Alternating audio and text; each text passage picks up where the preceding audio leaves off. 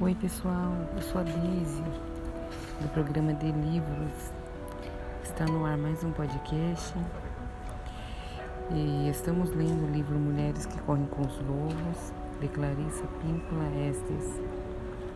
Daremos continuidade é, ao capítulo 3 sobre o resgate da intuição como iniciação. É, não se preocupe, eu me encarrego, sussurrou a boneca. Quando a menina enfiou a mão no bolso, naquela noite, Baba Yaga adormeceu roncando e Vaza Lisa tentou cantar as sementes de papoula do meio do estrume. Durma agora, disse-lhe a boneca. Depois de algum tempo, tudo vai dar certo. Hum, mais uma vez, a boneca executou todas as tarefas e quando a velha voltou, tudo estava pronto. Ora, ora, que sorte é sua de conseguir acabar tudo? Disse Baba Yaga, falando sarcástica pelo nariz. Ela chamou seus fiéis criados para prensar o óleo das sementes. E novamente três pares de mãos apareceram e cumpriram a tarefa. Enquanto a Yaga estava besuntando os lábios na gordura do cozido, Eva Zalisa ficou parada por perto. E aí? O que é que está olhando? Perguntou Baba Yaga, de mau humor. Hum, posso lhe fazer umas perguntas, vovó? Perguntou Vasalisa. Pergunte, ordenou a Yaga. Mas lembre-se, saber demais envelhece as pessoas antes do tempo. Vasalisa perguntou quem era um, o homem de branco no cavalo branco. Ah, respondeu a Yaga com carinho. Esse primeiro é o meu dia. E o homem de vermelho no, no cavalo vermelho. Ah, esse é o meu sol nascente.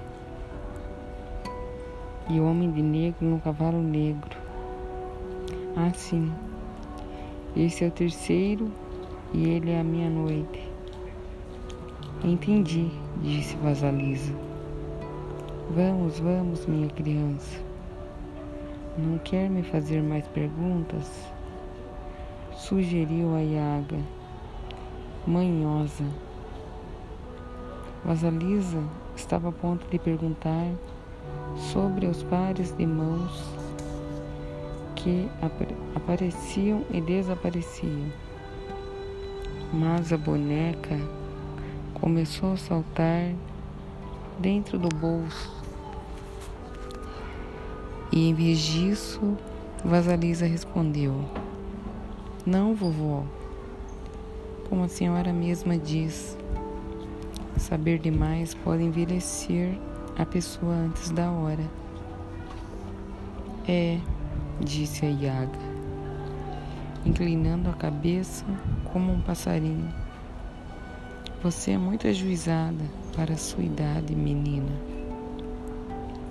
Como conseguiu isso? Foi a bênção da minha mãe, disse Vasalisa, com um sorriso. Oh, gente, é, se vocês estiverem ouvindo barulho de fundo, é, eu peço que não reparem. Estou gravando em lugar público e dentro da livraria. Então foge do meu controle. E espero que isso não é, atrapalhe a leitura de vocês. A nossa, né? voltando à, à leitura, Benção é, Genshou Baba Yaga. Benção. É, não precisamos de bênção nenhuma aqui nesta casa. É melhor você procurar seu caminho, filha. E foi empurrando Vasalisa o lado de fora. Eu vou lhe dizer uma coisa, menina. Olha aqui. Baba Yaga tirou uma caveira de olhos candentes da cerca e a enfiou numa vara. Pronto. Leve esta caveira na vara até sua casa. Isso, esse é o seu fogo. Não diga mais uma palavra sequer. Só vá embora. Vasalisa ia agradecer a Iaga. Mas a bonequinha, no fundo do bolso, começou a saltar para cima e para baixo.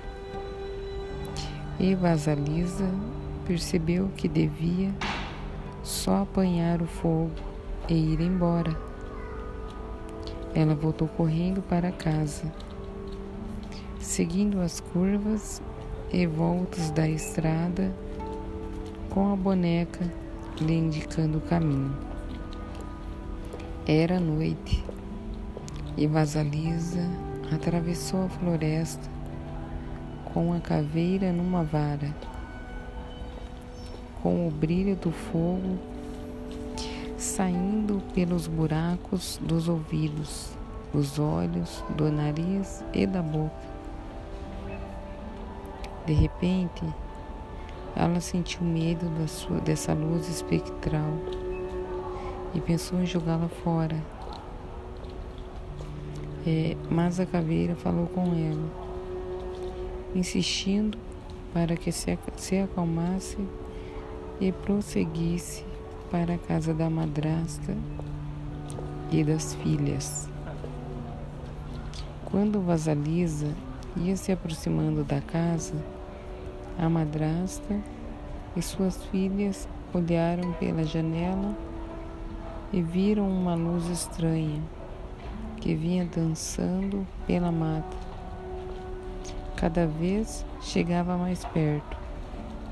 Elas não podiam imaginar o que aquilo seria. Já haviam concluído que a longa ausência de Vasalisa indicava que ela, a essa altura, estava morta, que seus ossos haviam sido carregados por animais. E que bom que ela havia desaparecido. Vasalisa chegava cada vez mais perto de casa. E quando a madrasta e suas filhas viram que ela, que era ela, correram na sua direção, dizendo que estavam sem, sem fogo desde que ela havia saído e que, por mais que tentassem acender um, ele sempre se extinguia. Vasalisa entrou na casa, sentindo-se vitoriosa por ter sobrevivido a sua perigosa jornada e por ter trazido fogo para casa. No entanto, a caveira na vara ficou observando cada movimento da madrasta e das duas filhas, queimando-as por dentro. Antes de amanhecer, ela havia reduzido a cinzas aquele trio perverso. E assim termina com um final abrupto para abalar as pessoas, tirando-as do conto de fadas e as devolvendo para a realidade. Existem muitos finais desse tipo nos contos de fadas. Eles equivalem a dar um susto nos ouvintes para trazê-los de volta à realidade concreta. Vasalisa é uma história da transmissão da bênção do poder da intuição das mulheres de mãe para filha, de uma geração para outra. Esse enorme poder, o da intuição, tem a rapidez de um raio e é composto de visão interior, audição interior, percepção interior e conhecimento interior.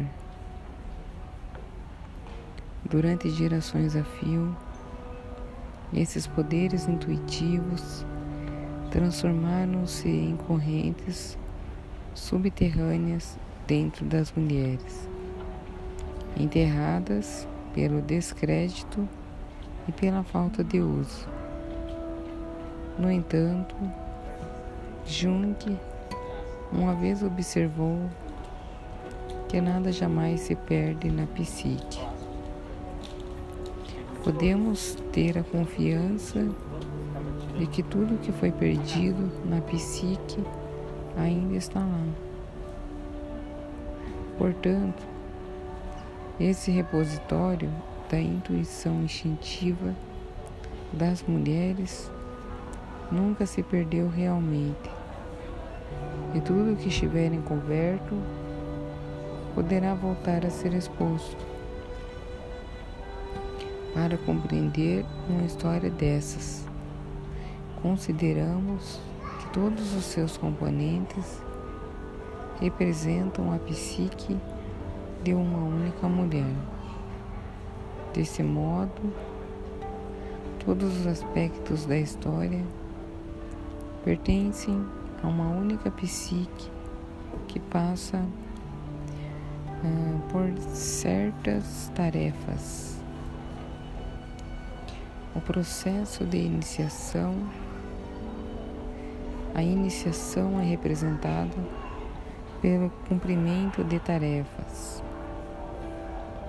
Nesse contexto, há nove tarefas a serem cumpridas pela psique. Elas se concentram na aprendizagem dos hábitos da velha mãe selvagem.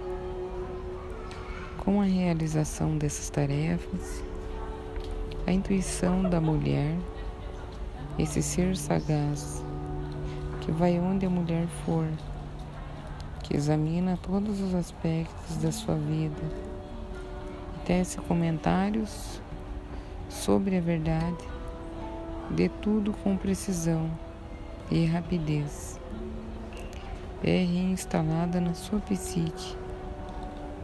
O objetivo é um relacionamento do amor e confiança com esse ser a quem chamamos de a mulher que sabe, a mulher selvagem, mito da velha deusa selvagem. E Baba Yaga são as seguintes as etapas da intuição.